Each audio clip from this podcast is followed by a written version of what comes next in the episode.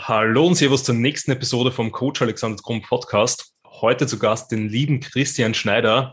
Ähm, den Christian werden vermutlich viele, viele kennen, weil er ist der amtierende Vize Mr. Olympia, ähm, Natural Mr. Olympia. Mr. Olympia wäre gute, wäre gute, äh, ähm, ähm, gute Errungenschaft. Ähm, Genau. Außerdem ist er eben äh, Profi-Natural Bodybuilder. Er wurde auch bei der IMBA 2019 Weltmeister. Er wurde mehrfacher Gesamtsieger und Meister in Deutschland ähm, und und und. Also ich glaube, ich brauche da gar nicht alles aufzählen. Ähm, aber über das alles reden wir auf jeden Fall jetzt. Christian, wie geht's dir? Ja, danke Alex, dass ich erstmal äh, in deiner Podcast-Aufnahme sein darf. Ähm, freut mich auf jeden Fall, dass es geklappt hat. Und ähm, ja, mir geht soweit ganz gut, ähm, kann wirklich nicht klagen. Gesundheitlich läuft alles. Ähm, Gerade nach der Wettkampfvorbereitung jetzt vom letzten Jahr bin ich jetzt wieder auf der Höhe. Weiß das selber, das dauert ja immer so ein paar Monate, Wochen, bis man da drinnen ist. Ich meine, du warst ja mit mir auch in Vorbereitung, also zur gleichen Zeit. Ähm, und mittlerweile muss ich sagen, bin ich da eigentlich wieder zurück im Game. Kraftwerte sind annähernd ähm, da, wo ich mal war vorher, vor der Diät. Und ähm, das Training läuft eigentlich auch ganz gut. Und so gesundheitlich habe ich eigentlich auch keine Probleme. Toi, toi, toi. Also von daher bin ich da ganz gut aus der Wettkampfvorbereitung rausgekommen, aus der letzten. Wie ist es bei dir gewesen?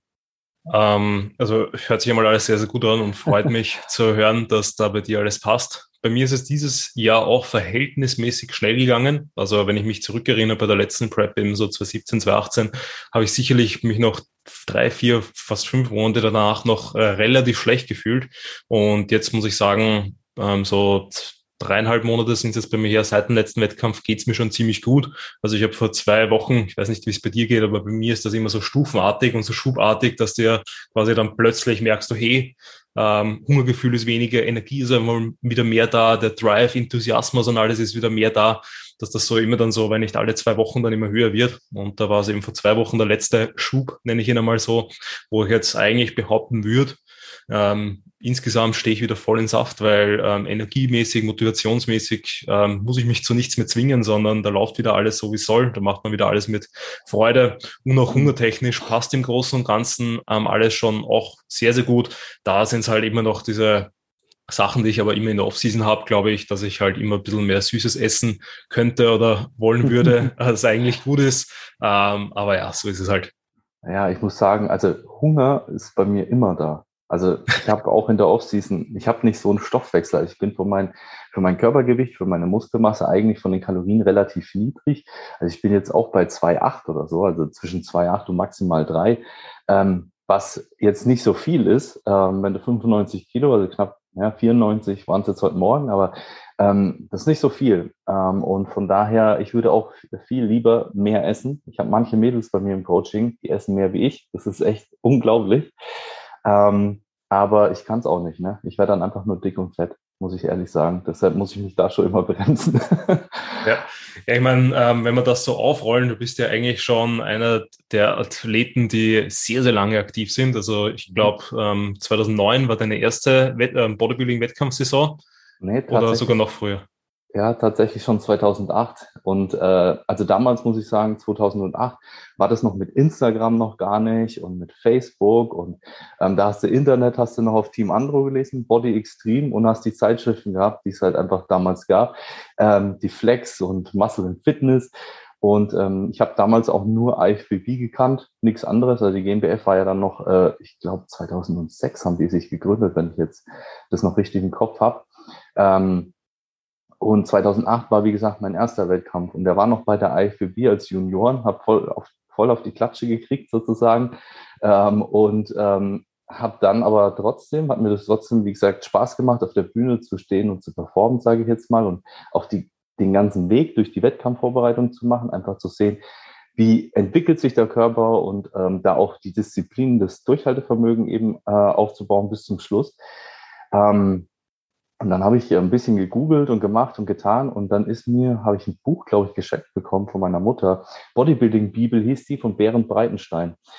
Und ähm, tatsächlich stand hinten ganz auf dem, ähm, was ist das immer, ganz hinten, so Schlusswort, stand mhm. eben auch äh, GmbF und sowas ähm, gegründet. Und da habe ich mal geguckt und gegoogelt und dann bin ich tatsächlich zu GmbF gekommen 2009 und seitdem durchgängig eigentlich dort geblieben. Ja. Okay, sehr, sehr gut. Also eigentlich schon mega, mega erfahren. Sehr, sehr cool, dass du da dem Sport so treu geblieben bist, weil es ja wirklich, ähm, ja, eigentlich nur wenige Athleten gibt und Athletinnen natürlich, die da so lange im Sport drinnen bleiben, die da so lange im Wettkampf technisch auch aktiv sind und vor allem, man muss sagen, die halt auch regelmäßig Wettkämpfe machen, ähm, weil du, wenn du jetzt 2008 begonnen hast, ich glaube 2009 war auf jeden Fall eine Saison noch, wann, was war dann noch dazwischen 2009 dann und ähm, jetzt jetzt 2021?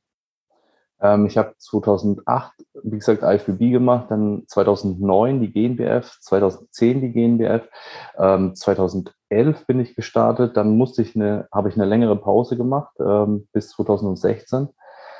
Ähm, habe aber allerdings zwei Vorbereitungen gemacht gehabt, musste die aber abbrechen. Ich habe einmal fünf Wochen, also fünf Wochen war so eine magische Zahl bei mir, fünf Wochen vorher eine Mantelentzündung bekommen, die hat mich zwei Wochen komplett außer Gefecht gelegt. Damit war die Wettkampfvorbereitung beendet. Ähm, und das andere Mal ähm, hatte ich auch irgendwie krankheitstechnisch irgendwas. Und da hat es mich auch komplett ähm, ausgenockt. Genau, eine Zyste unterm Zahn, die musste aufgebohrt werden. Und ähm, da war, ja, das war auch ein, äh, auch fünf Wochen vorher und äh, nee, brauche ich nicht mehr, solche Sachen. Und ähm, deshalb war da, wie gesagt, eine längere Pause drin. Und ähm, 2016 bin ich dann wieder gestartet und 2018 dann wieder. Ja. Also auch, also sehr, sehr aktiv, weil gerade wenn man sich jetzt viele Leute anschaut, die mhm. ähm, planen ja die Seasons ähm, deutlich weiter auseinander. Also die Regel, würde ich jetzt einmal sagen, ist maximal, oder ist, die meisten starten eher alle zwei Jahre, eher aber drei oder vier Jahre Pause dazwischen. Wie war das dann bei dir? Würdest du sagen, diese längere Pause hat dir dann eher gut getan, ähm, so generell vom Fortschritt mäßig? Oder hättest du gesagt, na, wenn du eben die zwei Vorbereitungen durchziehen hättest können, ähm, wäre trotzdem ähm, der Progress derselbe gewesen, weil man muss natürlich sagen, ja, diese letzten Wochen, wo man so richtig reingrindet, die sind ja auch die, wo, sag ich mal, sicherlich eher Muskelmasse verloren geht, beziehungsweise wo man halt Muskelmasse technisch nicht mehr den Fortschritt macht, wie man es vielleicht noch in den ersten Wochen der Diät macht. Also ich sag mal so, die, die Anfangsjahre, die ich äh, gestartet bin, egal, also 2008, 2009, 2010, 2011, das war alles problemlos wachbar. Du weißt selber, du hast gerade am Anfang, wenn du eh noch jung bist, in Juniorenjahren, hast du einfach ähm, noch eine gute Anpassungsfähigkeit der Muskulatur. Du wächst einfach ähm, auch noch im Anfang der Diät rein. Also das ist alles gar kein Thema. Ähm, deshalb kann ich oder konnte ich da auch gute Fortschritte machen und bin auch von Jahr zu Jahr schwerer gekommen, besser gekommen. Das war kein Problem. Aber irgendwann kommst du halt einfach an ein Level. Ähm, ich sag mal so, bei mir ging es so 24, 25 da geht einfach nicht mehr so viel. Ne? Weißt du selber, da musst du dann einfach für jedes Gramm Muskulatur hart arbeiten. Und da merkst du es dann schon. Das ist auch der Grund gewesen, warum ich dann zwei Jahre mal ähm, Pause gemacht habe, bis ich dann wieder gestartet bin. Ähm, gut, dann war das, wie gesagt, mit dieser Krankheit ein bisschen länger, die Pause. Aber ähm, jetzt ist es auch so, dass ich sage, auf dem Stadium, wo ich jetzt bin, mache ich mindestens eigentlich zwei Jahre Pause, um dann einfach mich auch wirklich zu verbessern. Ähm, weil mit einem Jahr, bis du deine Anpassungsfähigkeit wieder hast, also dein Hormonhaushalt alles passt, deine Kraftwerte in Ordnung sind. Äh, wenn ich jetzt überlege, bei mir ist das, wir haben jetzt Anfang Februar, ähm, Mitte November war der Wettkampf bei mir. Also ich habe jetzt äh, auch fast bis jetzt gebraucht, also bis, äh, bis Januar war das eigentlich so noch ähm, das Ding, bis ich meine Kraftwerte erholt habe, bis der Schlaf einigermaßen wird, dass ein Food-Fokus rauskommt und ähm, bis das Energielevel wieder passt. Und jetzt müsste ich fast schon wieder sagen, okay, in sechs oder acht Wochen müsste ich auf Diät für die Herbstsaison. Ähm, von daher ist es einfach, macht es, macht es nicht viel Sinn, ähm, weil da habe ich mich nicht wirklich verbessert. Deshalb geht es jetzt auf jeden Fall in die Offseason und 2023 will ich dann wieder starten. Ja, also ergibt auf jeden Fall Sinn. Ähm, würdest du sagen, das liegt eben ähm, teilweise wirklich eher am Alter oder einfach nur an den Trainingsjahren? Weil eben, wenn man natürlich so, also wir kennen es alle, ich glaube, den Großteil unserer Muskulatur bauen wir wahrscheinlich so in den ersten, wie soll man sagen, roundabout fünf Jahren richtiges Training auf. Also natürlich, wenn man zehn Jahre lang irgendwie trainiert, äh, dann wird man noch in zehn Jahren nicht ähm, nahe an sein genetisches Maximum kommen wo man jetzt sagen kann, gibt es das überhaupt oder nicht. Beziehungsweise ja. da wird man halt in zehn Jahren auch nicht die Erfolge haben, wie so manch anderer vielleicht in zwei, drei Jahren, weil natürlich Training einfach enorm wichtig ist. Ähm, aber glaubst du, würdest du das dann eher darauf zurückführen, dass du halt eben einfach noch jünger warst und da einfach wirklich hormonell und Co. vielleicht anders aufgestellt warst? Plus natürlich, was man auch sagen muss, ist, wenn man jünger ist, man hat einfach weniger Stress, man hat mehr Ressourcen, um generell sein Leben viel, viel stärker nach Bodybuilding auszurichten, was natürlich, wenn man eben Frau, Familie, Co. hat, ähm, oder eben auch schon fest im Leben einfach steht mit beruflich, das dann auch natürlich was komplett anderes ist. Ähm, oder glaubst du eben wirklich, es liegt einfach daran, dass wenn man ähm, schon viele, viele Jahre einfach trainiert hat und auf dem Buckel hat, dass dann eben wirklich einfach der, die, die Rate of Gain, nenne ich es mal, sprich die Rate, wo man halt einfach Fortschritt machen kann, langsamer wird, weil man einfach Jahr für Jahr immer weniger aufbaut. Also es ist es sind, ich glaube, beide Faktoren abhängig. Einerseits die Trainingsjahre, wie lange trainiere ich. Du hast am Anfang, wenn du anfängst, jetzt mal unabhängig vom Alter, hast du immer eine hohe Anpassungsfähigkeit der Muskulatur. Da geht einfach viel. Die ersten drei Jahre, wenn du dich ähm, ordentlich ernährst, wenn du gescheit trainierst, ähm, wenn du die, auf die Regeneration achtest, dann wirst du wachsen, unabhängig vom Alter. Wenn natürlich jetzt noch das Alter dazukommt und du in jungen Jahren mit einem guten Testosteronspiegel noch ähm, da anfängst, und nicht erst vielleicht mit 40 oder 5, Mitte 30 beispielsweise, wo schon langsam die Kurve nach unten geht. Ähm, dann kommt, glaube ich, noch die zweite Komponente dazu und ich glaube, dann ist das Wachstum nochmal deutlich besser, wenn du Mitte 30 oder ähm, Anfang 40 erst anfängst mit dem Training. Ich glaube deshalb, ähm, also ich habe ja angefangen mit ja, 15,5 ungefähr. Also ich trainiere jetzt schon 16, fast 17 Jahre und ähm, von da, ja, 16 sind es, oder? Ja, 16 Jahre, 16,5.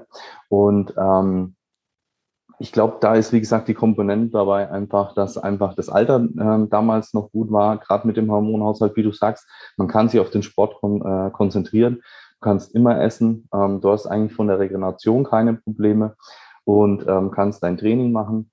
Und ähm, das, glaube ich, hat mir oder war mit bei mir halt ein guter Anfangszeitpunkt, sage ich mal. Aber wenn man das jetzt mal guckt, ich glaube, wenn du mit Mitte 30 oder Anfang 40 anfängst, wie gesagt, hast du auch die Erfolge, aber ich glaube nicht mehr ganz so stark, wie wenn du in jungen Jahren angefangen hättest.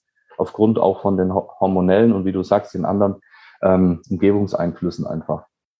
Ja, ja, definitiv. Aber stimme ich dir bei beiden zu. Ich glaube auch, dass es immer eine Mischung aus beiden ist, weil ähm, man ja nie weiß, wie so die Umstände sind und ja immer das eine Summe aus vielen, vielen Punkten sind.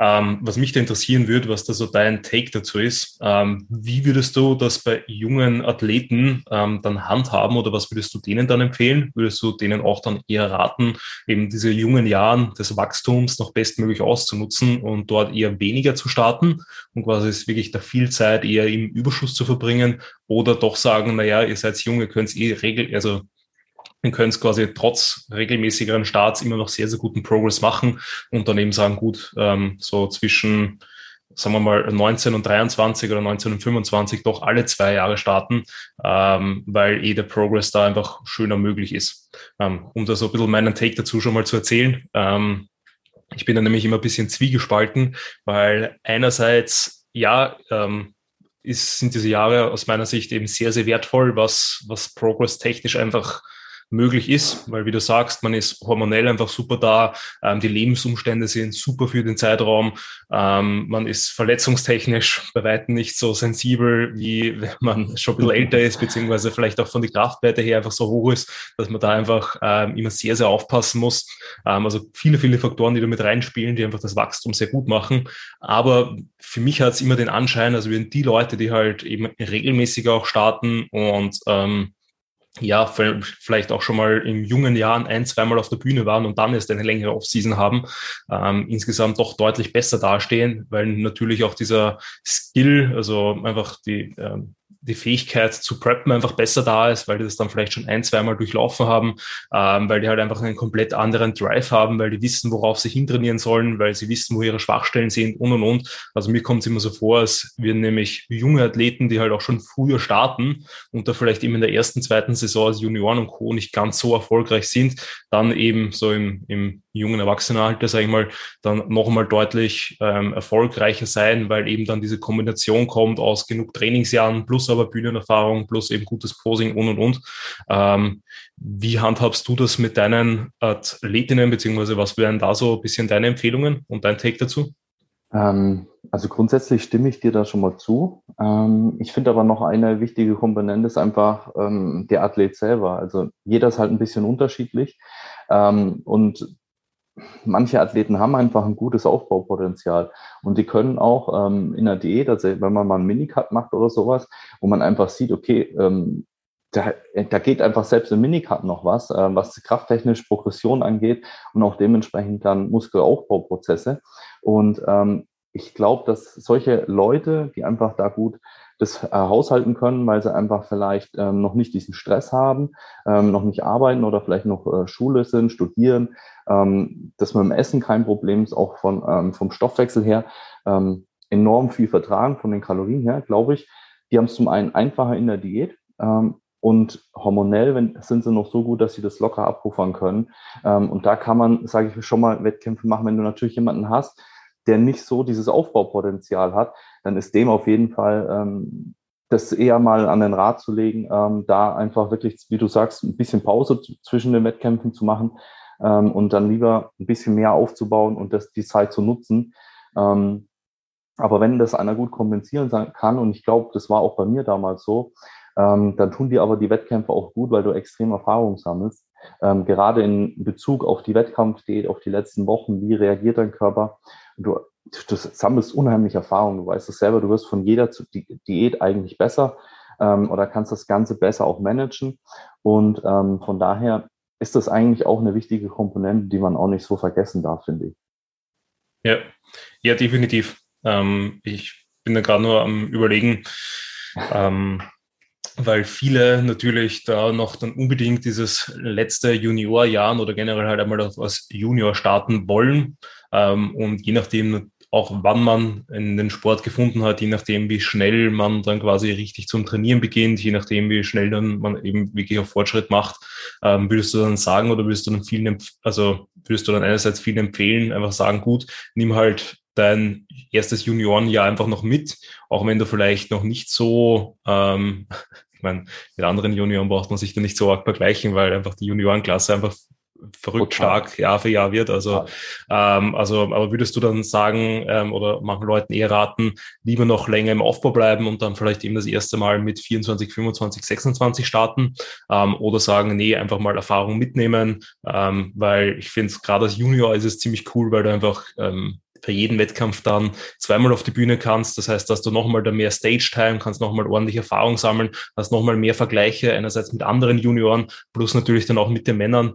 Ähm, wie würde, oder würdest du das dann auch einfach von der Person abhängig machen, je nachdem, wie fortgeschritten die quasi muskulär ist? Also tatsächlich so. Ähm, also die Athleten oder allgemein die Leute, die zu mir kommen, wissen, dass ich ähm, als Coach sehr, sehr ehrlich bin. Manche können damit umgehen, manche aber auch nicht.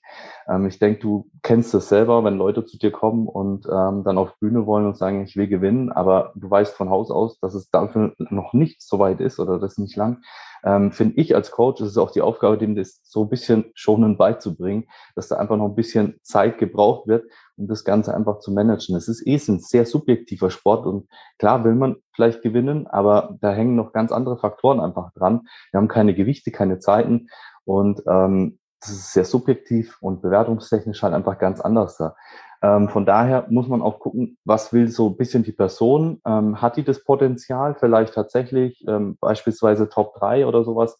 Ähm, dann kann man vielleicht das letzte Jahr noch mitnehmen, wenn es auch von der Muskelmasse, von allem ganz gut passt. Wenn es aber jetzt jemand ist, wo man sagt, okay, das langt vielleicht ins Finale, gerade so, ähm, dann würde ich eher wahrscheinlich sagen, komm, nimm, nutz das Jahr, bau einfach auf, ähm, nimm dir zwei Jahre Pause und starte dann lieber bei den Männern, um da einfach nichts auch zu verschenken beispielsweise. Also das würde ich so ein bisschen von der Person abhängig machen, von der Einstellung ähm, von der Person, wie wie verkraftet die das, beziehungsweise was ist auch das Ziel von der Person?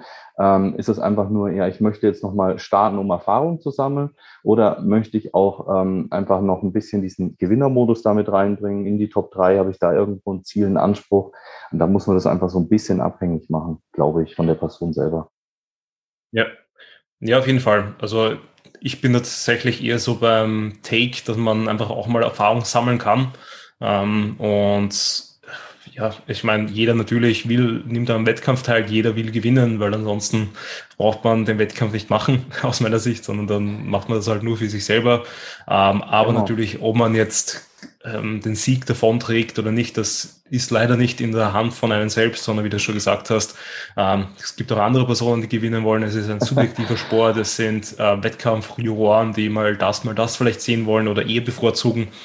Ähm, das heißt, da spielen einfach so viele Faktoren mit rein, dass man halt sagen muss, gut, man bringt das, ähm, was man einfach zu dem Zeitpunkt bestmöglich bringen kann. Und da bin ich halt so ein bisschen der Ansicht, dass es halt einfach enorm viel bringt, so für das generelle ähm, trainierenden Leben, sage ich mal, wenn ich sage, ich will so wie du ambitionierter Wettkampfathlet sein, der halt eben 10, 15, 20 Jahre lang regelmäßig startet, dann muss ich natürlich das erste Mal irgendwann auf die Bühne gehen, weil was da aus meiner Sicht auch immer noch so im Hinterkopf ist, naja, vielleicht machst du mal eine Prep durch und dann merkst du während der Prep, das ist komplett scheiße, die taugt das überhaupt nicht, ähm, die geht das nur auf die Nerven, dass man die ganze Zeit so lethargisch ist, die geht das Posing auf die Nerven, auf die Bühne, wenn man raufgeht, fühlt man sich unwohl, weil so viele ähm, Lichter, Kameras, Leute auf einen draufschauen, dann wäre es natürlich, finde ich, immer schade, wenn man dann so viel Zeit und Energie vielleicht noch drei, vier, fünf Jahre irgendwie rein investiert in den Sport und dann erst merkt, hey, das ist vielleicht so nichts für mich, sondern ich mache das lieber einfach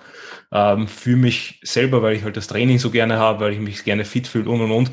Und ich glaube, das ist halt auch für viele Personen noch ein Augenöffner, weil auch wenn jetzt der Trend, also zumindest in meiner Bubble, scheint es so, als würde es jetzt immer mehr Trend dazu werden, dass man halt wirklich regelmäßiger startet und auch nach dem ersten Start sagt, gut, ähm, in zwei Jahren toppe ich die Form nochmal oder eben in drei Jahren, in vier Jahren, in fünf Jahren, whatever. Aber wenn ich mich so zurückerinnere, viele, mit denen ich eben auch das erste Mal 2015 auf der Bühne war, ja, so viele sind da halt wettkampftechnisch gar nicht mehr aktiv. Ähm, wenn nicht, wie sieht das da bei dir aus? Ja gut, wenn, wenn ich jetzt mal zurückblicke an äh, 2009 GmbF-Zeiten, gibt es nur noch eine Handvoll von Athleten, die wirklich ähm, von damals bis jetzt das Ganze durchgezogen haben. Also ähm, viele sind da raus und ähm, manchmal ist es so schade, ähm, du hast, wie du sagst schon, eine extrem gute Juniorenklasse und ähm, hast da so einen Gewinner und dann ähm, räumt der alles ab ähm, bei den Junioren und dann denkst du dir so, mal gespannt, wenn der bei den Männern startet und dann siehst du von manchen Leuten gar nichts mehr. Also ist mir schon so oft aufgefallen, ähm, gerade in der Vergangenheit, dass du von manchen dann einfach gar nichts mehr siehst, obwohl die sich auch wirklich gut platziert haben, das wirklich schade ist. Aber klar, man kann es auch verstehen, bei manchen kommt vielleicht eine Familienplanung dazu oder gerade andere Bedürfnisse. Die haben das einfach mal gemacht, um daran teilzunehmen, einfach die Erfahrung zu machen und sowas. Aber bei so richtig guten Athleten, gerade in den Juniorenzeiten, die einfach das so alles abräumen, ähm, ist es manchmal echt schade, dass man die Leute nicht mehr sieht. Ne? Ja, eben, da bin ich auch sehr, sehr gespannt auf die nächsten Jahre, weil man, glaube ich, es halt jetzt eher, wie gesagt, Trend ist, dass man, glaube ich, dran bleibt. Ja. Und wenn halt die, die Leute dann auch den, ähm, den Sport erhalten bleiben und dann weiterhin natürlich auch bei den gleichen Wettkämpfen starten, ist natürlich dann immer sehr, sehr interessant zu sehen, wie die sich dann über mehrere Jahre noch entwickeln. Ähm, aber eben da auch nochmal gesagt, die Junioren sind halt einfach unfassbar. Mhm. Also die Sophie und ich, oder ich glaube, der Daniel da war, sind wir das letztes Mal durchgegangen. Es ist immer eigentlich der, der die Junioren gewinnt, also und vielleicht sogar den Junioren Gesamtsieg holt, ist meistens auch ein guter, guter Anwärter auf den Männergesamtsieg. Ähm, eben, wenn jetzt nicht bei der GmbF, dann bei anderen internationalen Wettkämpfen, einfach weil die so ein starkes Niveau halt ähm, dann schon bringen, was einfach das, das komplette Paket angeht. Ja, da stimme ich dir auf jeden Fall zu. Das ist echt immer krass, ey. Ja. Wie war das dann bei dir so in deinen Juniorenjahren, beziehungsweise zu jetzt? Wie hat sich bei dir eigentlich dann so dein Körpergewicht von Jahr zu Jahr, von Season zu Season entwickelt? War das quasi eigentlich seit 2008 dann relativ konstant oder ist das schon auch gestiegen jetzt über die Jahre?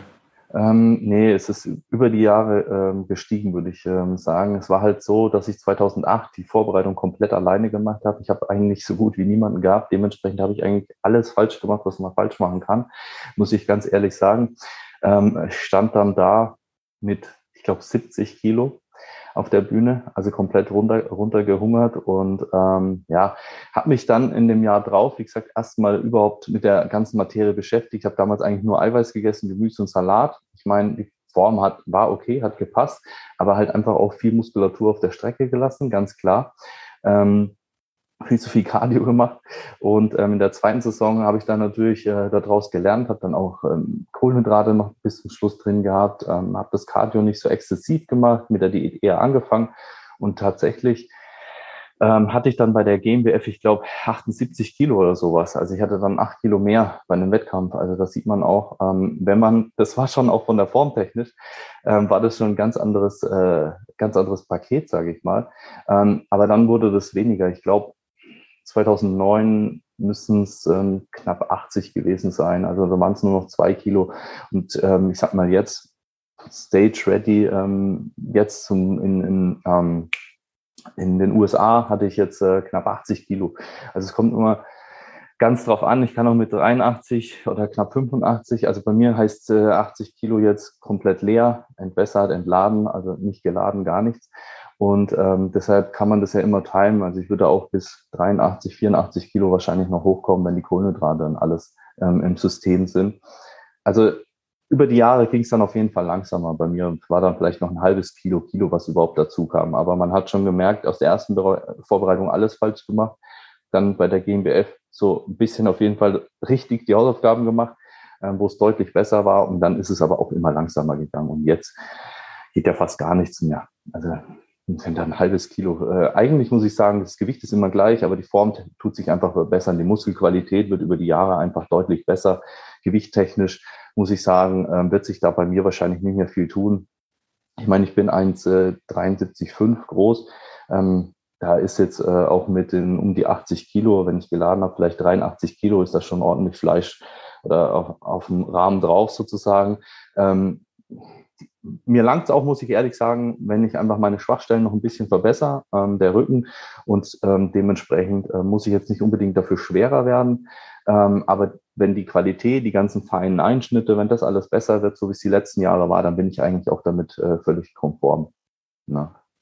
Ja, ich muss sagen, eben auf so 1,73,5 sind halt 80 Kilogramm Stage Weight halt schon enorm. Ähm, ich glaube, die meisten, die da so zuhören und ähm, viele, die halt einfach eine Ahnung haben, wie schwer man eigentlich so ist als Natural Bodybuilder, ähm, ist so, sagen wir mal, Körpergröße in Zentimeter minus 100 ist schon mal ein guter Wert bei äh, ja, einer durchschnittlichen Genetik, würde ich behaupten dass wenn ich das Gewicht dann auf die Bühne kriege, dann ich eh schon sehr, sehr austrainiert bin und eigentlich schon ein super Bild auf die Bühne bringe. Ähm, natürlich, wenn die Härte dementsprechend auch passt.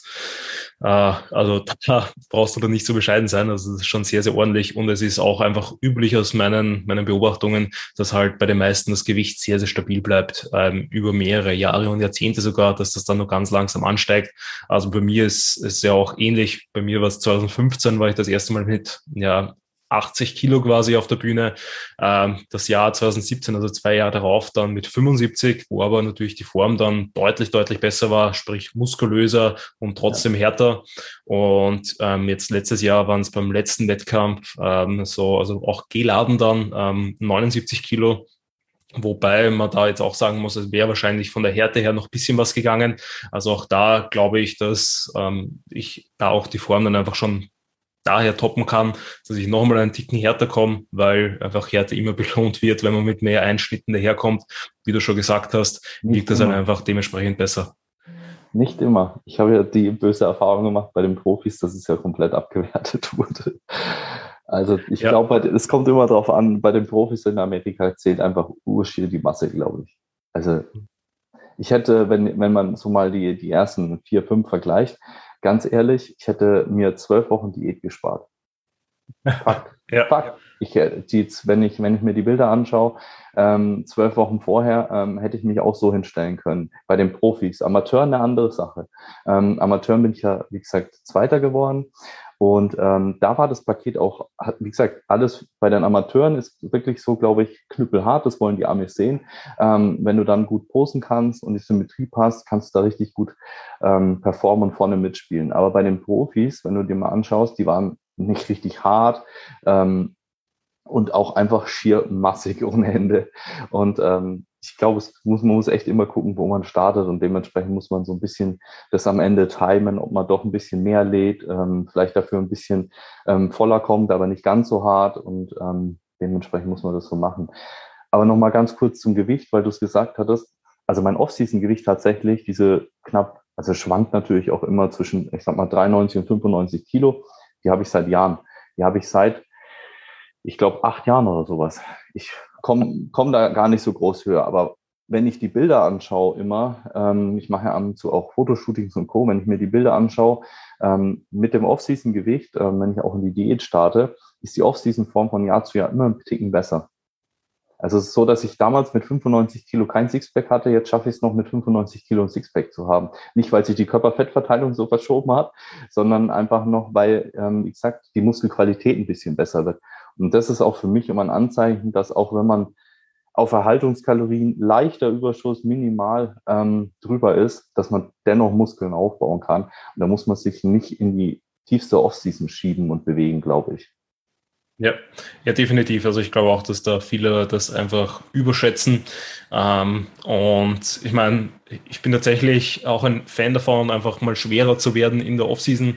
Ähm, aber jetzt nicht aus dem Grund, weil man unbedingt fett werden soll oder muss oder weil das irgendwie zusätzliche Vorteile hat, sondern einfach nur, dass man so lange wie möglich im Überschuss ist und da halt dann wirklich ähm, ein Jahr, eineinhalb Jahre, so lange wie möglich halt, wie es irgendwie nur möglich ist, vom Wohlbefinden her, vom ähm, Körpergewicht her und und und, dass man da einfach eben in einem konstanten Überschuss bleibt, aber der natürlich dann nicht so hoch ist. Weil natürlich, wenn ich ähm, pro Woche ein Kilo zunehme, dann wird das wahrscheinlich nicht ein Kilogramm Muskelmasse pro Woche sein. Wahrscheinlich. Ähm, muss man de, den meisten Leuten vielleicht einmal so vor Augen führen. Ähm, aber ähm, ich finde, also es bringt auch eben, wie du sagst, einfach viele, viele Vorteile, einfach mal schwerer zu sein, was halt in deinem Fall dann beispielsweise eben so drei bis 95 Kilo sind und auf dem Gewicht dann bleiben und nicht sofort wieder runtercutten, wenn man merkt, hey, man kommt nicht mehr weiter in die Höhe, sondern dann dort einfach mal eine Zeit verbringen, schauen, dass man einfach die Performance ausbaut, dass man die Kraftwerte ausbaut und dann vielleicht, wenn man da irgendwie merkt, so hungertechnisch ist es irgendwie ein Problem oder performance-technisch ist es irgendwie ein Problem, dass man dann vielleicht eben so einen kleinen Reset macht, wieder ein bisschen runtergeht und sich dann ja. langsam wieder hocharbeitet. Nee, also sehe ich genauso. Also solange ich auch Progression im Training habe, ähm, die Kraftwerte passen und alles, ähm, muss ich auch nicht mein Körpergewicht äh, da hochschieben auf 100 Kilo, was dann eh wieder nur alles ähm, am Ende runter muss, viel mehr Muskelmasse. Ich habe es mal ausprobiert, ich war auch schon mal bei 100 Kilo, aber am Ende habe ich eine, noch eine längere Diät gebraucht und es hat mir nicht viel Muskelmasse gebracht, muss ich ganz ehrlich sagen. Ob ich jetzt damit ja. äh, 95 Kilo ähm, weiter diätet hätte oder sag ich mal mit den 95 Kilo im Aufbau weitergemacht hätte, ähm, habe ich jetzt gemerkt, dass mir das einfach so passt. Und es ist auch, wie du sagst, Wohlfühlen. Ne? Also mit 100 Kilo fühle ich mich nicht wohl ähm, oder mit 98 Kilo. Also mit so, eigentlich muss ich sagen, ist mein Wohlfühlgewicht zwischen 90 und 92, aber das schaffe ich nicht zu halten. Ähm, und ähm, deshalb pendelt sich das auch immer zwischen 93 und maximal 95 ein. Ähm, Gerade wegen der Ernährung, weil ich halt auch gerne esse. Ich kann viel essen, aber ich kann nicht so viel verstoffwechseln, ne, manchmal. Und ähm, obwohl wir Hunde haben und ich viel äh, spazieren bin und auch mein Training mache, ähm, das wird von Jahr zu Jahr, sage ich mal, auch der Stoffwechsel jetzt nicht unbedingt langsamer, aber ähm, ich komme nicht mehr so mit, mit dem Nahrungsvolumen klar wie früher. Ne? Ich habe früher 6000 Kalorien gut verstoffwechseln können. Funktioniert heute nicht mehr. ja, da frage ich mich auch immer, wie so die Erinnerungen an die guten alten Zeiten sind, ob man das dann wirklich eher zeitlang, also ob man sich das dann nicht so schön redet und das dann irgendwie so abgespeichert hat und selber schon die Erinnerungen, die Erinnerungen so manipuliert hat, dass man glaubt, das war immer so gut und in Wahrheit war es eigentlich eh immer sehr, sehr ähnlich.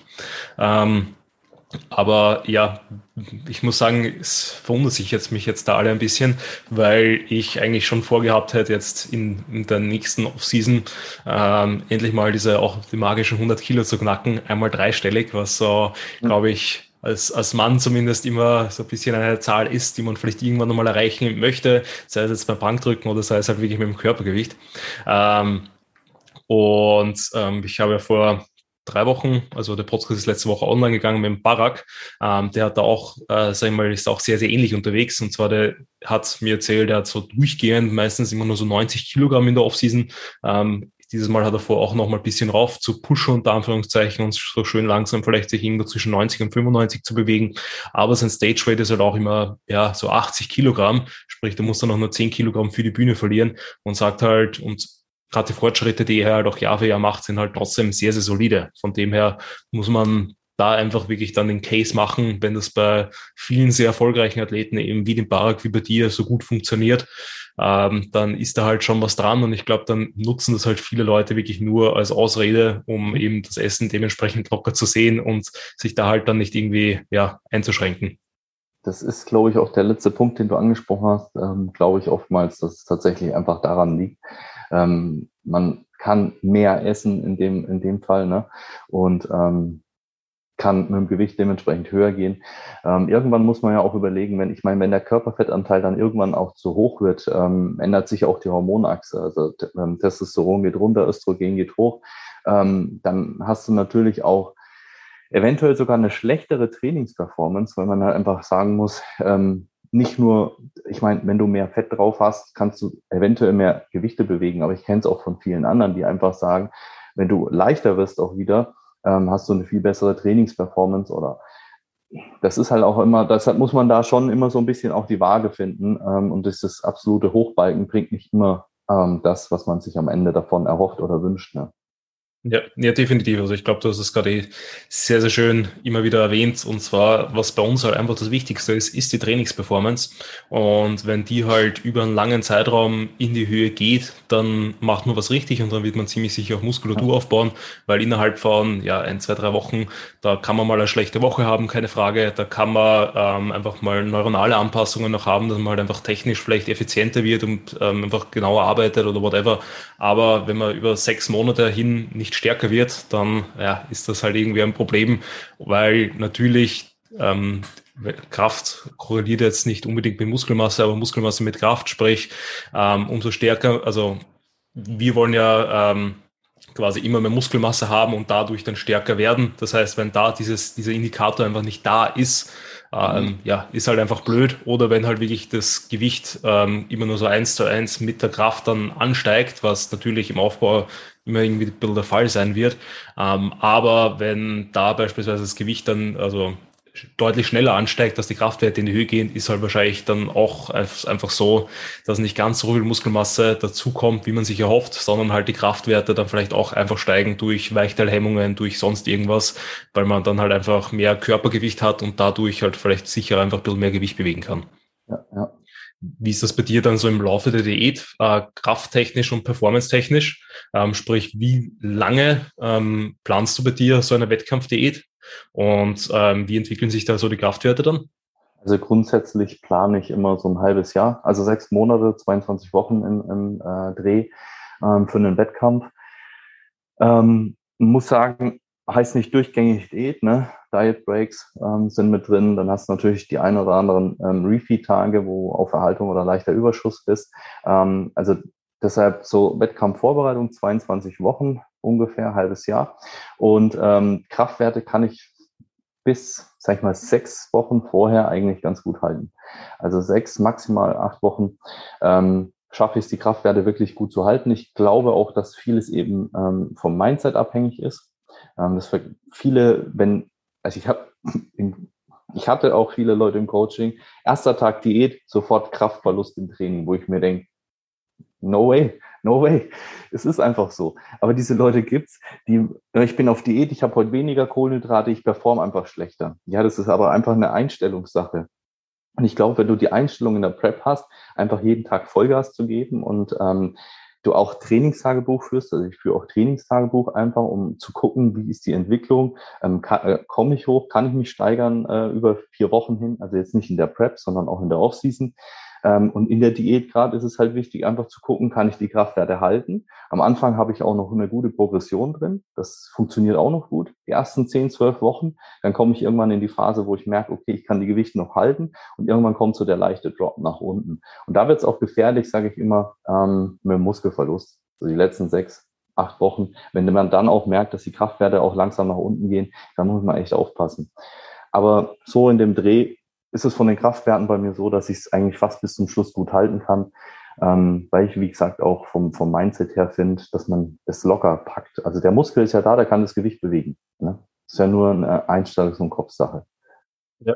Ja, definitiv. Also ist bei mir sehr, sehr ähnlich. Also mhm. glaube ich aber auch bis zum, ähm, also wir hatten ja letztes Jahr die Taktik, dass wir einen Wettkampf sehr, sehr früh machen, wo ich eben auch noch drei Kilo schwerer war, als dann das letzte Stage Weight schlussendlich war oder also, ja, zwei, drei Kilo waren es. Ähm, Das heißt, da war es eigentlich noch alles sehr, sehr angenehm. Also bis dahin war halt natürlich die Prep schon etwas härter. Aber jetzt immer noch sehr, sehr gut handelbar und eben gerade das Training und Co. war halt einfach noch sehr, sehr solide.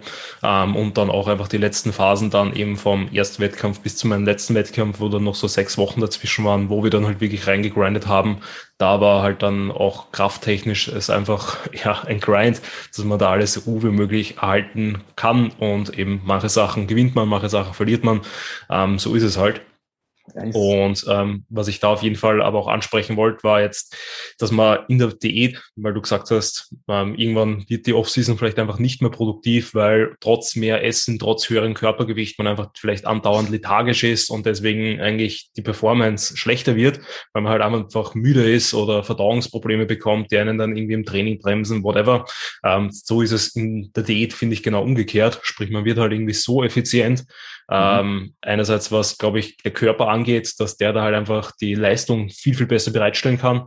Ähm, plus einfach man natürlich auch dann, umso mehr man versucht, den Hunger zu vermeiden und umso mehr man dann versucht, die, ähm, ähm, die Trainingsperformance hochzuhalten, umso effizienter und besser wird auch einfach die Ernährung, weil man dann einfach schaut, gut, man isst halt so, dass man im Training noch Energie hat, dann isst man vielleicht auch noch danach, dass man danach keine Energiedown hat.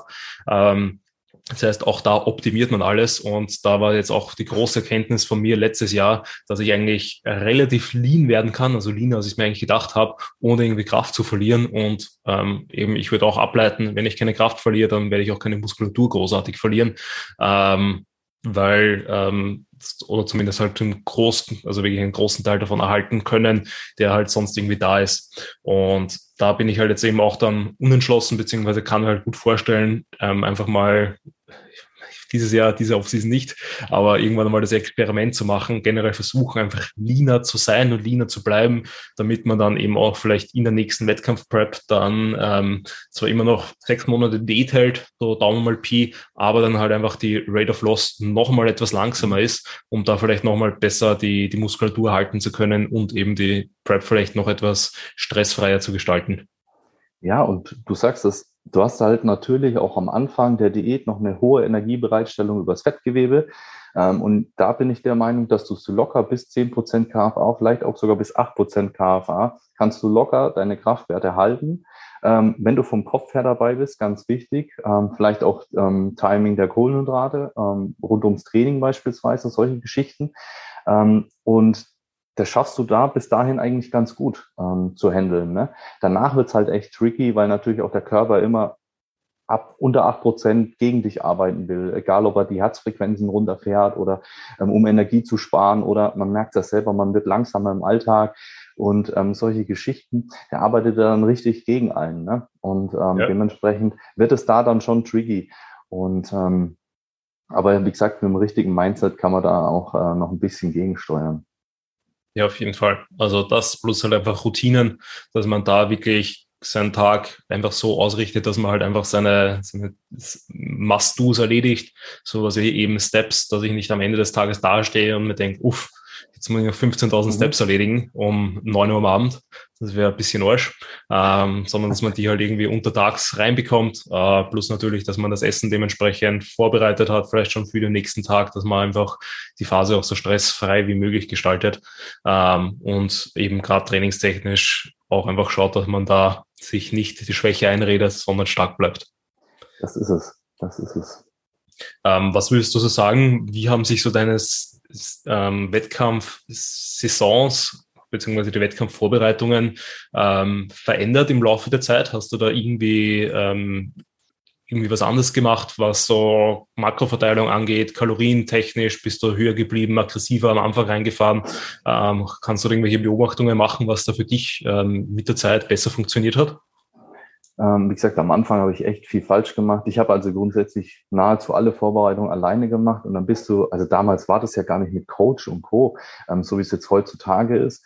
Ähm, da warst du fast immer irgendwie alleine auf dich gestellt oder hast du über Bekannte, die du bei Wettkämpfen kennengelernt hast, dich ein bisschen ausgetauscht. Ähm, ich hatte früher tatsächlich nur 14 Wochen immer diätet. Ähm, das hat gelangt, um ähm, dementsprechend auf der Bühne zu sein, aber ich musste auch aggressiv reingehen immer in die Diät natürlich, ähm, damit ich in Form komme, ähm, weil trotzdem 10, 12 Kilo weg mussten. Und ähm, Da durfte natürlich auch keine Woche dabei sein, wenn du mal krank bist oder irgendwas anderes. Ne? Da hast nichts mehr zum Abpuffern. Ähm, und das habe ich schon mal verändert. Das heißt, äh, die Länge der Diät, dass ich jetzt wirklich sage, okay, ich nehme ein halbes Jahr Zeit, komme gut in Form, bis zehn Prozent KFA ist ja alles eh kein Thema, finde ich. Also für mich zumindest. Da komme ich locker hin. Ähm, auch bis acht Prozent. Und ähm, das ist das eine und du kannst halt viel mehr mit Diet Breaks arbeiten. Das ist auch was, was ich dann äh, dementsprechend mit reingemacht habe, Refeed-Tage, um einfach auch da den ganzen Anpassungen hormonell, ähm, Energielevel, um das einfach auch den Schlaf ein bisschen ähm, zu optimieren, zu verbessern. Ähm, habe ich da einfach, wie gesagt, noch damit angefangen zu arbeiten. Aber was so Makroverteilung angeht, hat sich eigentlich nicht viel verändert. Ich habe meine, also ich bin bei drei Gramm Eiweiß, ähm, dann schaue ich, dass ich so zwischen 0,8 Gramm Fett irgendwo bin, ähm, was sich dann vielleicht reduziert, weil ich halt echt nicht viel ähm, Kalorien habe. Ähm, da muss ich dann fast schon auf 0,5 gehen, ähm, damit ich da überhaupt mit meinem Eiweiß, mit meinen Fetten, ähm, dann hast du kaum noch Kohlenhydrate zur Verfügung, weil dann vielleicht bei 2200 Kalorien bist oder sowas, ne? oder 2000. Also es muss halt echt tief gehen, um wirklich möglichst lean zu kommen. Ähm, und das auch bei 12, 14.000 Schritten am Tag. Also das, äh, deshalb viel Spiel habe ich da gar nicht. Ja. Ja, also das muss ich sagen, da war ich eh auch immer hin und wieder ein bisschen geschockt, wie du deine Makros gepostet hast, ähm, weil eben gerade für dein Körpergewicht, für dein Aktivitätslevel sind halt einfach die Kalorien ähm, oder waren die Kalorien einfach sehr, sehr niedrig. Mhm.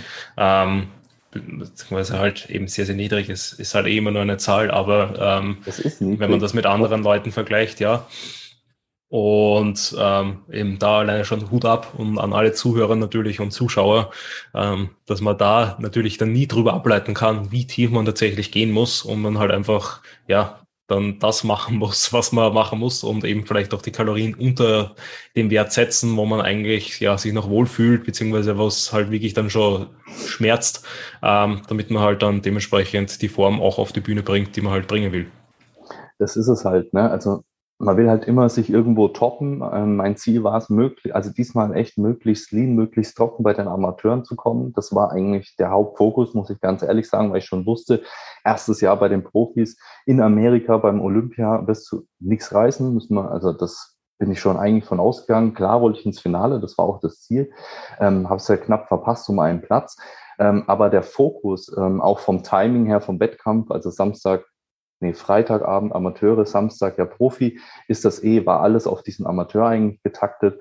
Ähm, aber wie gesagt, deshalb auch möglichst lean zu kommen. Ähm, jetzt, wenn ich für die, mich nur noch für die Profi-Wettkämpfe dementsprechend in Amerika vorbereite für 2023, werde ich einen Ticken voller kommen, definitiv, und nicht ganz so lean, wie ich ähm, jetzt bei den Amateuren war, weil ich einfach gesehen habe, dass bei den Profis doch ein bisschen mehr ähm, diese Masse einfach im Vordergrund steht.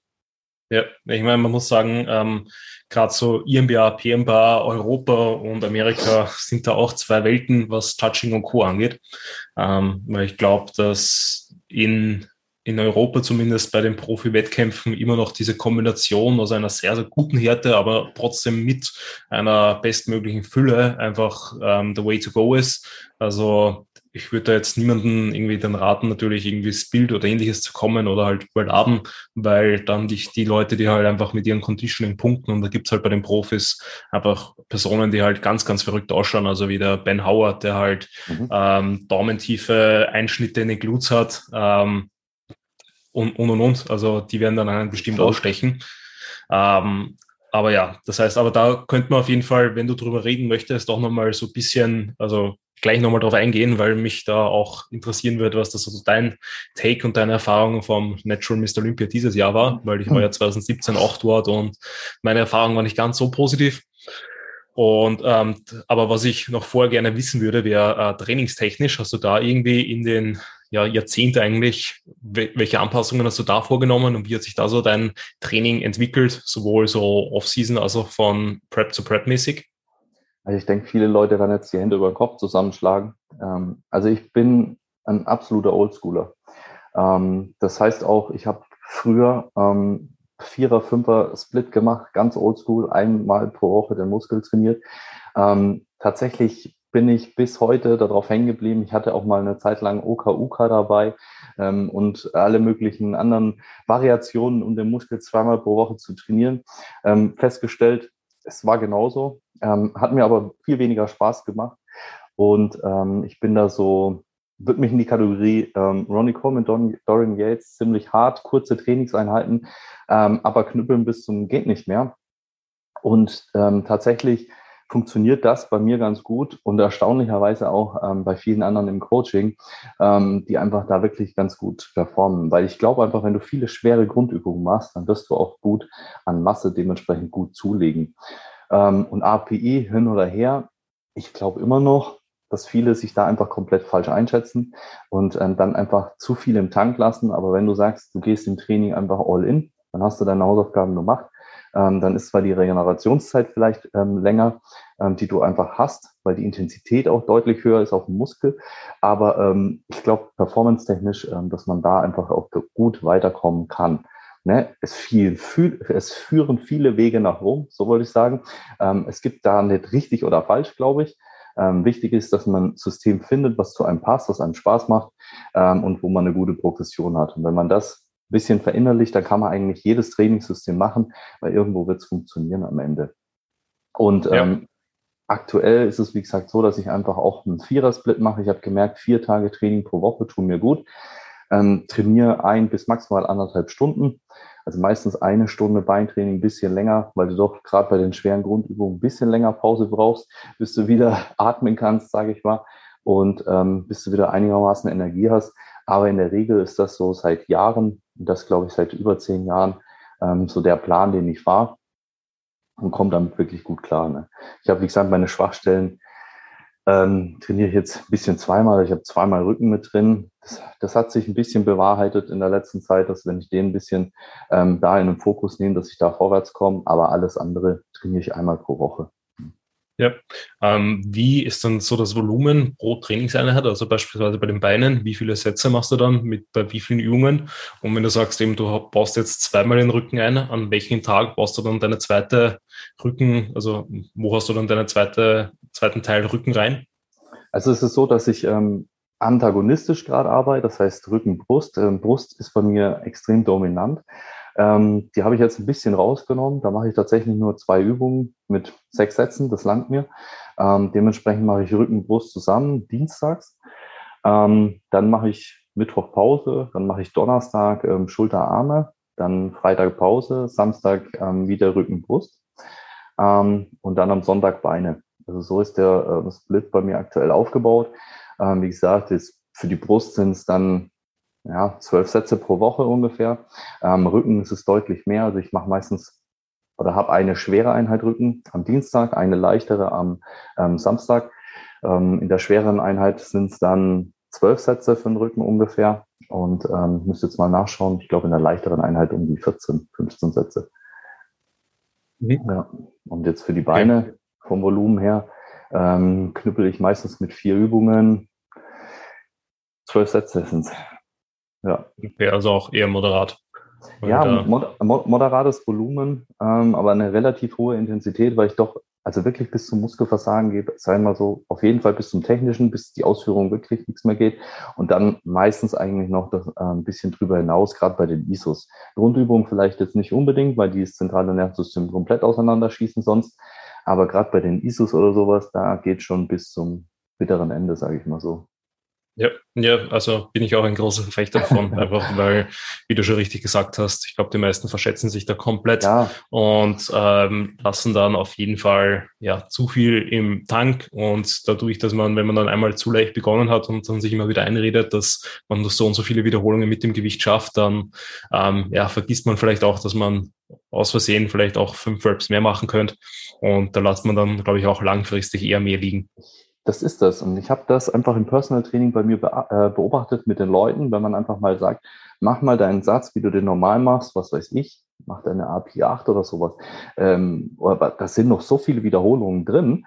Und dann denke ich mir auch, wie du schon gesagt hast, du lässt so viel Potenzial auf Dauer ähm, auf der Strecke. Und wenn du aber sagst, komm, geh, bis einfach nichts mehr geht, bis der Schlitten sich nicht mehr nach oben bewegt, dann ist halt einfach eine, ähm, kannst du dir sicher sein, dass du genug Reize gesetzt hast auf die, auf die Art und Weise. Ne? Du brauchst einfach nur einen Ticken länger Regeneration und ähm, muss vielleicht mit der Frequenz ein bisschen anders managen, ähm, muss vielleicht dann keine Zweierfrequenz, sondern eine anderthalb beispielsweise, dass du dir einfach noch einen, pa einen Pausentag länger reinmachst. Ne?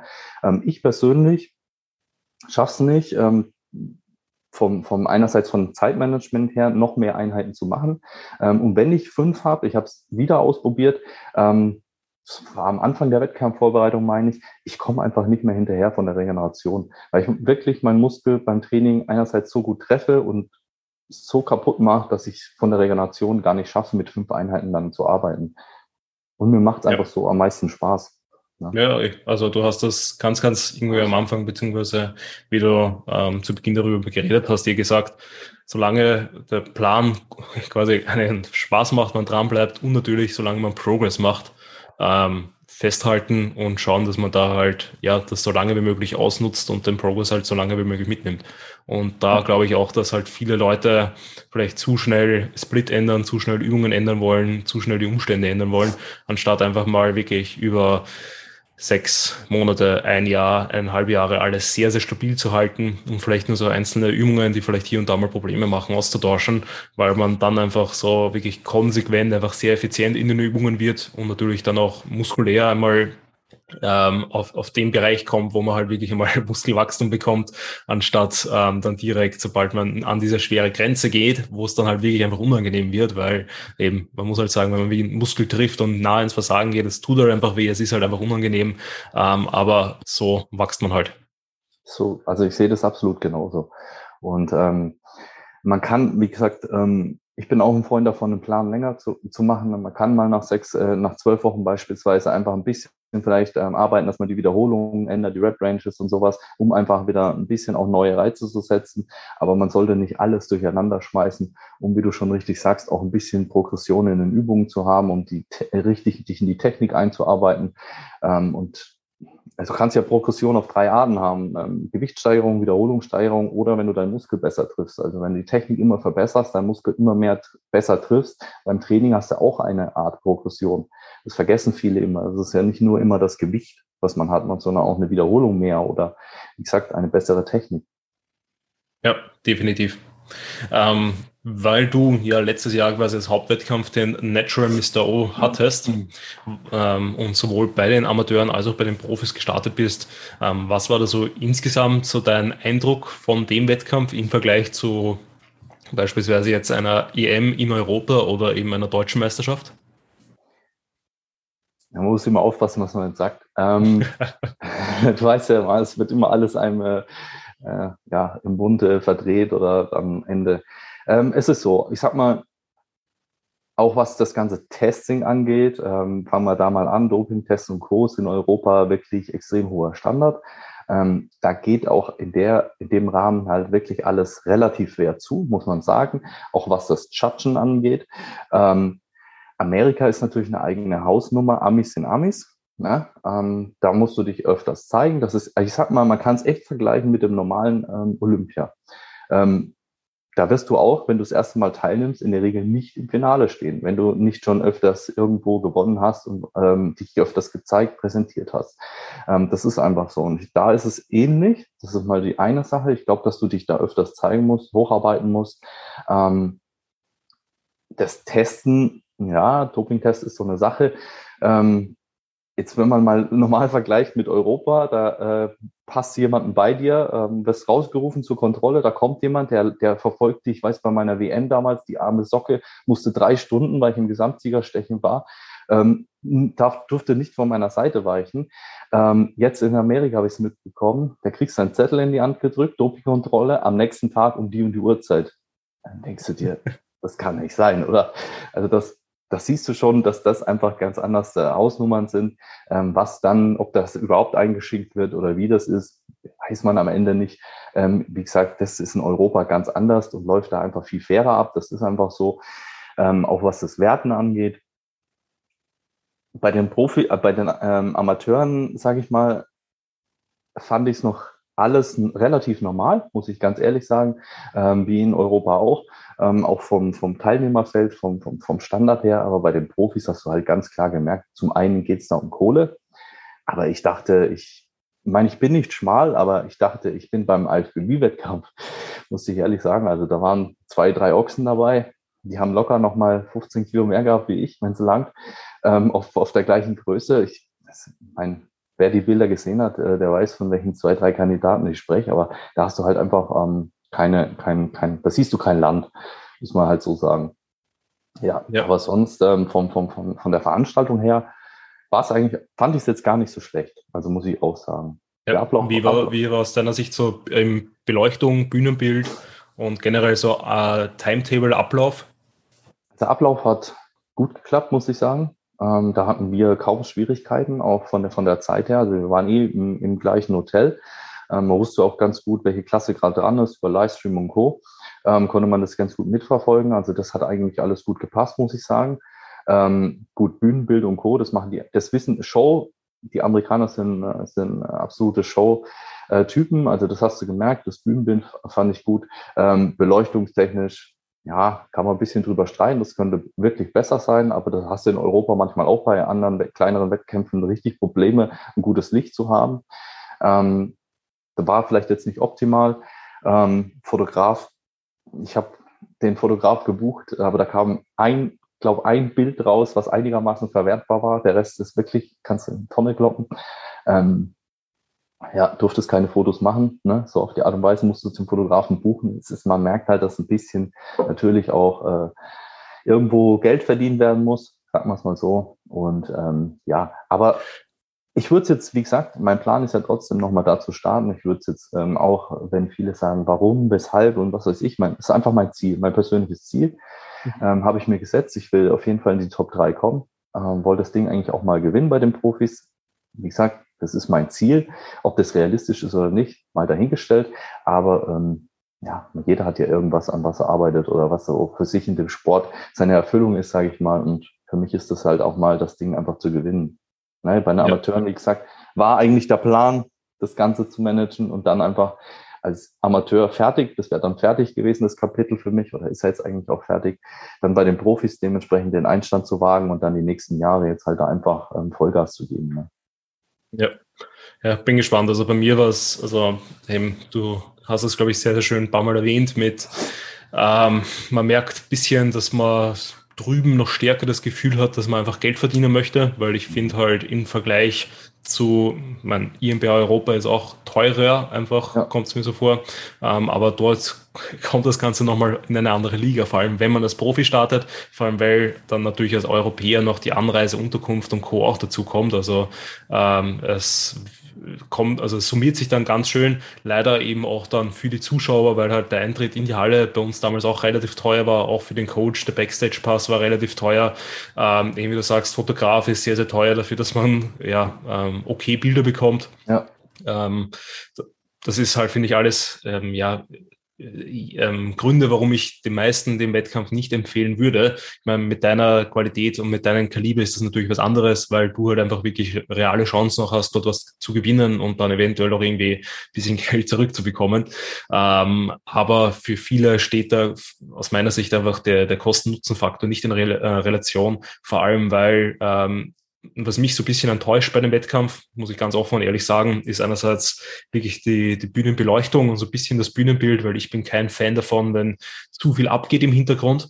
Also das mache ich generell bei der IMBA nicht, auch bei der WM oder in Ungarn, wo ich gestartet bin, mit so einem LED-Screen im Hintergrund, ja, ja. mit andauernd irgendwelchen LED-Scheinwerfern, Nebel, whatever. Schaut cool aus, aber ist für Bilder, ist fürs Judging eigentlich eher kontraproduktiv.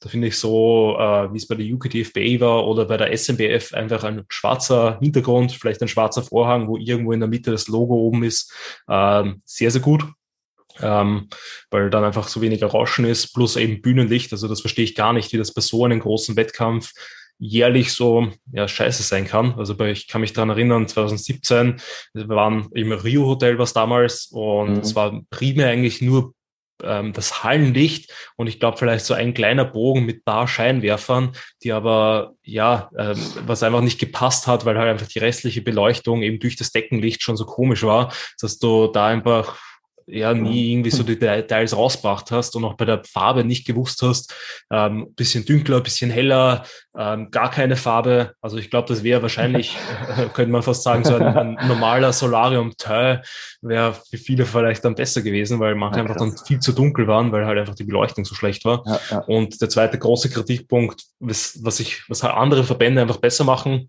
muss man auch so sagen, ähm, ist, dass es halt eben, wie du auch angesprochen hast, dass es keine Unterteilung gibt bei den Profis. Das ja, verstehe ich nicht, weil es, also ich weiß nicht, wie es bei dir jetzt letztes Jahr war, 2017 waren es mit Sicherheit mindestens 21 Leute, wenn nicht sogar mehr in der Profiklasse. Und ähm, alleine von der Körpergröße oder vom Körpergewicht kann man da halt irgendwo dann einen Cut machen, dass man eben ähm, eben Light, Heavy, Middleweight ähm, Männer vielleicht hat oder eben klein, groß, whatever, genau, ähm, dass man da einfach bessere Vergleiche hat, dass man da fairer bewertet werden kann, weil eben man kann halt einfach einen, eine 1,90 Person nicht mit einer 1,60 Person sauber vergleichen, wenn halt dann noch zehn andere Leute daneben stehen. Ähm, ja, ist einfach enorm schwer. Ja, das, das, das stimmt auf jeden Fall. Das habe ich auch nicht verstanden. Bei den Amateuren machen sie es. Das heißt ja, oder allgemein international bei der INBA gibt es ja eigentlich nur zwei Klassen. Du hast Small und Tall, also bis 1,75, über 1,75. Und ähm, das verstehe ich auch nicht, warum sie das beim Olympia, sage ich mal, bei den Profis jetzt ähm, nicht machen. Aber hier gibt es ja nur eine offene Klasse. Ähm, was schade ist, wir waren auch mehr als 25 Teilnehmer, also das, ich müsste jetzt müsste mal nachschauen, aber das waren auf jeden Fall deutlich mehr. Und ähm, also es, da, es war ja damals, wie gesagt, mein Hauptwettkampf, aber ich wollte davor noch ein paar andere Wettkämpfe machen, aber es hat einfach nicht geklappt. Ich bin überhaupt froh, dass ich nach Amerika konnte, weil das war ja bis kurz davor überhaupt nicht äh, mit Corona und Co. wusste keiner, dürfen man einreisen, ähm, wird dieser Travel-Ban aufgehoben oder nicht. Also das war ja ähm, ein Graus und am 8. November war die Einreise möglich und am 11. war ja schon Wettkampf. Also das war ähm, eine knappe Kiste. Ich hätte gerne noch vorher ein, zwei Wettkämpfe gemacht. Auch den Universe jetzt zum Beispiel oder diese Weltmeisterschaft, wie es sich nennt, in Amerika da in Los Angeles. Aber das ging einfach nicht. Und ähm, naja, wie ja. gesagt, das nächste Mal gibt es mehr Wettkämpfe. Es war eher eine interessante Geschichte, weil ähm, war das nicht tatsächlich so, dass du da teilweise halt die Prep, ich will jetzt nicht sagen, schon aufgehört mhm. hast, mhm. äh, unter Anführungszeichen abgebrochen hast, beziehungsweise eben einfach einen längeren Diet Break eingeplant hast und dann ähm, eben war die Verkündung, dass das vielleicht kommen könnte und dann war quasi nochmal der Grind da. Es war tatsächlich, ähm, es ist nicht optimal gelaufen und ähm, das muss man ganz ehrlich sagen. Also für eine normale Wettkampfvorbereitung war es einfach der Horror zum Schluss. Ähm, wir haben die Flüge gebucht gehabt, alles. Damit hat angefangen. Ähm, das bei der Lufthansa damals, das hat alles gepasst. Ähm, dann irgendwie war immer noch dieser Travel Ban, dann hat angefangen, ähm, keiner wusste, wann er aufgehoben wird. Ähm, dann hat Lufthansa unsere Flüge gestrichen. Da, damit hat es eigentlich angefangen. Lufthansa hat unsere Flüge gestrichen, weil sie gesagt haben, Einreise nicht möglich. So, dann haben wir abgewartet, haben gesagt, okay, wir machen trotzdem weiter, gucken mal, wie das Ganze ist. Ähm, dann ich weiß jetzt nicht mehr, wann genau das immer, äh, wann das war. Ich glaube Oktober oder sowas. Nee, wann ja, ist ja, ist, also ist ja egal. Ja, äh, wann, dann hieß es auf jeden Fall, ähm, okay, ähm, irgendwann im November machen wir die Grenzen auf. Ne? Und ähm, dann haben wir angerufen ähm, im Konsulat und Co. Ähm, wann halt, was heißt denn Anfang November? Ähm, oder was heißt denn November?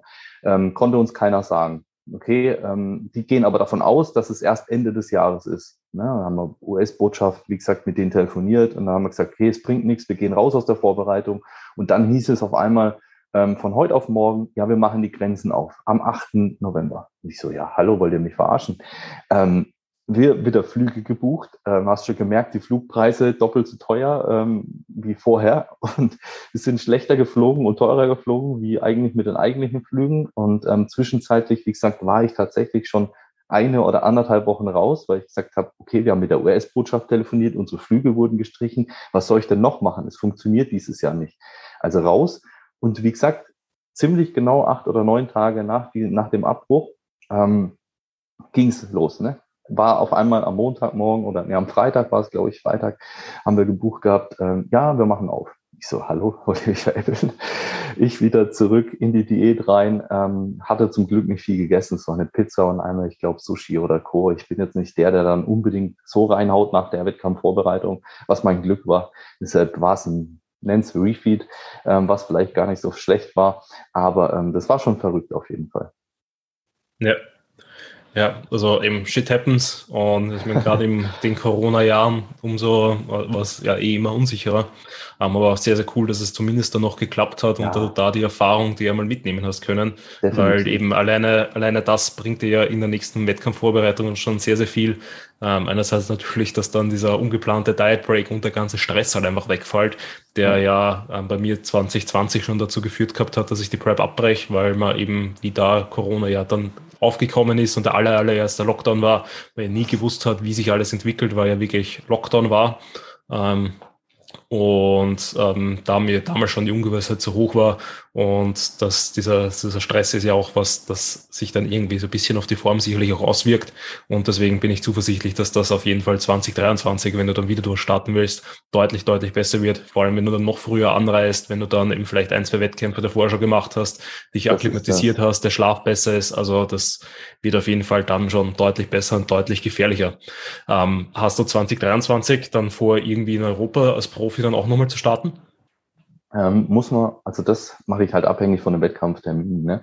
Ähm, muss man mal schauen. Also ich habe mir mal zwei, drei Wettkämpfe eigentlich jetzt in den USA rausgesucht, Profi-Wettkämpfe, ähm, auch mal jetzt ähm, abhängig vom Olympia ein, zwei kleinere, um einfach da mich ein bisschen mehr zu präsentieren, zu zeigen. Ähm, zumal gibt es bei den Profis auch ein bisschen Preisgeld ähm, bei den Top 3. Und bei kleineren Wettkämpfen kann man das ganz gut schaffen denke ich, da auch vielleicht mal den einen oder anderen Euro mitzunehmen, um überhaupt mal die Reisekosten wieder drin zu haben, weil das, wenn man jetzt mal auch vier Wochen USA plant, beispielsweise mit Wettkämpfen, da kommt was zusammen und die Wettkämpfe sind überhaupt nicht billig. Also da zahlst du einen Haufen Geld für. Das, ähm, da kannst du wenigstens ein bisschen Kosten reingucken. Da muss man mal gucken, wie es von, ähm, von den Terminen her hinhaut. Ne? Ja, ja, definitiv. Also man muss sagen, oder ich habe zumindest das Gefühl, dass die Profiklassen jetzt immer mehr Einzug bekommen in, in Europa. Ja. Aber abseits jetzt von der EM oder WM gibt's halt da auch noch, also habe ich jetzt letztes Jahr die Erfahrung gemacht, dass halt die einfach noch zu schlecht besetzt sind eigentlich, um wirklich irgendwie ähm, ja, sinnvoll zu sein, ähm, muss ich ganz ehrlich so sagen, weil ich bin ja jetzt auch bei letztes Jahr mein Profi-Debüt eh zweimal gegeben, einmal bei der PNBA in Ungarn und einmal bei der PNBA äh, in England, also bei der UBDFBA. Und dort waren es halt auch einmal ja, zweieinhalb und einmal drei Teilnehmer bei den Männern, also Männer Pro Bodybuilding, wo man halt einfach auch sagt, gut, das ist zwar nett, aber ähm, es bringt dir halt nichts, äh, weil du halt nie die, den großen Vergleich hast, weil das natürlich dann immer so ein bisschen ein, ein Durchwürfeln sein könnte, wer ist gerade an dem Tag da und wie schauen die aus und so, wie würdest du in einem größeren Feld aussehen. Ähm, genau, und bei der PNBA, also bei der EM, die ja dann auch Ende Oktober war, mhm. ähm, da war ja dann das Profifeld zumindest äh, auch nochmal deutlich größer. Also ich glaube, ja. da da der Benjamin, also der Markus ist ja dort gestartet auch, auch so einfach mal reinschnuppern in die Profiklasse. Und ich glaube, da waren sie ja dann doch zumindest so um die, würde mal raten, zehn Teilnehmer, was dann schon ein, auch, ja. ein gutes, gutes Feld ist, wo man einfach einen guten Vergleich bekommt und weiß, wo man dann so in Europa zumindest vielleicht steht. Ja, da muss ich, wie gesagt, gucken. Also hatte ich auch im Auge die äh, EM bei den Profis ähm, im Herbst. Aber ich muss mal gucken, ob sich das nicht überschneidet mit den USA, mit den ein, zwei Wettkämpfen, weil die meistens ist die EM zwei Wochen vorm Olympia. Und die Zeit wollte ich eventuell schon einen Vorwettkampf machen, gerade mit dem Universe in Los Angeles, der ja eine Woche vorher ist.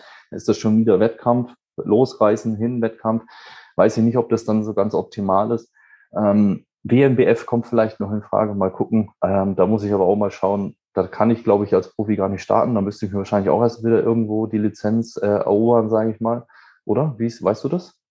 Ähm, naja, dadurch, dass eigentlich ja die GmbF jetzt zur IMBA gehört, also die dann als Dachverband hat, würde ich eigentlich schon sagen, dass so, wenn sie einen Profi-Wettkampf ausrichten, ähm, dass man dort auf jeden Fall starten darf, sobald man PMBA-Profi ist, also IMBA, PMBA.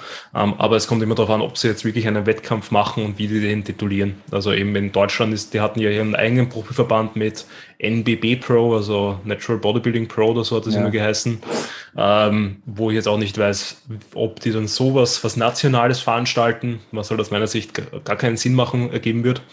Und, ähm, oder ob sie halt einfach sagen, gut, sie machen irgendwie einen internationalen Profi-Wettkampf, was aber irgendwie nicht so ganz passen wird, weil ja im Herbst immer nur die nationale, die deutsche Meisterschaft ist.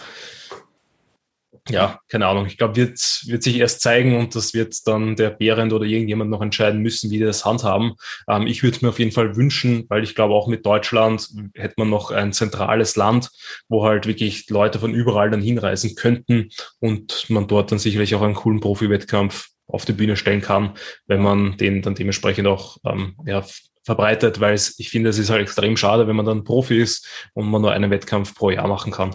Ja, das ist das. Deshalb, es bleibt dir als Profi fast nichts anderes übrig, äh, wie so einen kleinen USA-Trip zu planen und da zwei, drei Wettkämpfe zu machen, ähm, weil was anderes hast du ja gar nicht. Also jetzt Europa, die äh, WM oder jetzt wie bei dir dann noch ein, zwei Wettkämpfe, aber ähm, wo dann halt das Teilnehmerfeld einfach zu, zu klein ist vielleicht auch. Ne? Und ähm, wenn du da was Größeres willst, dann musst du fast in die USA gehen. Ne? Ja, auf jeden Fall. Also das ist das große Problem, was wir in Europa einfach haben. Und ich hoffe, dass das bald besser wird. Also ähm, der einzige Ausnahme wäre tatsächlich die DFSC, ähm, mhm. die es ja in England gibt, ähm, die so der Profi, also einerseits DFSC-Profiverband plus halt die BMBF, die dort den Gesamtsieg machen, die kriegen auch eine DFSC Pro Card.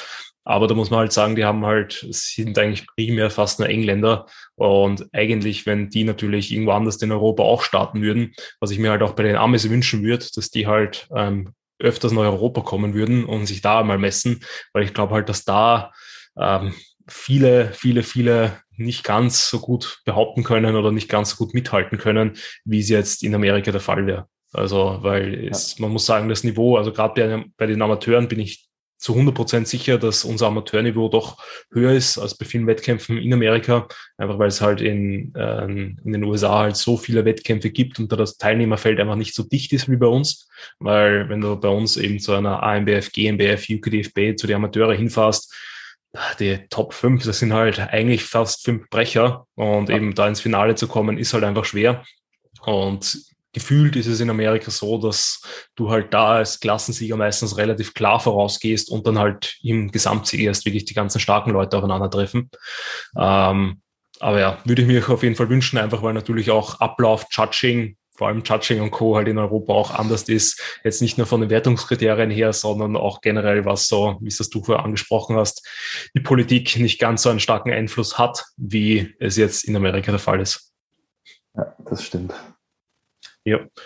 Äh, ja, Christian, wir sind jetzt eh schon relativ lang dabei. Deswegen würde ich dir noch gerne eine abschließende Frage stellen. Und zwar, äh, hast du irgendeinen Tipp, den du jeden mitgeben, also jeden Athleten und jeder Athletin geben würdest, die dieses Jahr auf die Bühne geht? Ähm, dieses Jahr auf die Bühne. Ähm, oder, oder nächstes Jahr. also Also ein, also, ein Tipp, den ich euch geben kann, startet nicht bei den Profis gegen Christian, weil das wird auf jeden Fall sehr, sehr schwer werden. ähm, das war der Tipp für 2023. Nein, das Wichtigste ist, glaube ich, dass das Mindset stimmt, die Einstellung. Dass, ähm, dass man da einfach wirklich vom Kopf her auch 100 äh, Prozent bei der Sache ist, dass man an sich glaubt, ähm, dass man dementsprechend auch durchzieht, Tag für Tag. Ähm, am Ende, wie gesagt, ist ein subjektiver Sport. Wichtig ist, dass man mit sich zufrieden ist, dass man jeden Tag alles gibt. Und wenn du jeden Tag alles gegeben hast, dann brauchst du dir am Ende auch nichts vorwerfen. Ähm, wenn du jetzt vielleicht nicht ins Finale gekommen bist, nicht den ersten Platz gemacht hast, dann kannst du mit dir aber im Reinen sein, dass du nicht hättest mehr machen können und dass du dann einfach nur weißt, okay, ich muss die nächsten Jahre noch härter an mir arbeiten, aber das halt einfach vom Mindset her auch dementsprechend ähm, halt einfach passt auch. Ne? Von der Einstellung. Sehr, sehr gutes Schlusswort. Christian, falls dich die Leute jetzt kontaktieren wollen, weil sie Fragen haben, weil sie sich Tipps holen wollen, weil sie zu dir ins Coaching möchten, ähm, wo können sie dich finden und wie können sie dich am besten kontaktieren? Ähm, Handynummer gleich äh, reinhalten? Nein. ähm, ähm, ja, einfach bei Instagram christian.fitness beispielsweise oder über die Webseite bei mir gehen. Ähm, weiß nicht, ob du die irgendwo einblendest oder was. Oder, ähm, ja, also ist auf jeden Fall unten in der Beschreibung drinnen. Genau, ansonsten ähm, findet man mich, glaube ich, wenn man googelt, auch äh, ganz gut mittlerweile. Das Einfachste ist einfach bei Instagram kurz vorbeigucken, mich anschreiben und dann ist es äh, gar kein Thema. Genau, also Website und Instagram-Profil sind auf jeden Fall in der Beschreibung verlinkt. Ähm, also da einfach reingehen und draufklicken. Gut, dann würde ich sagen, vielen Dank für deine Zeit. War eine sehr informative, interessante Folge. Und ich würde sagen, wir hören uns irgendwann in der Zukunft, wenn nicht über Instagram, und sehen uns hoffentlich dann beim nächsten Wettkampf bei der GmbF wieder. Das hoffe ich. Auch nochmal vielen, vielen Dank. Hat mich gefreut, hat viel Spaß gemacht. Und äh, ja, wie du sagst, bis bald. Wäre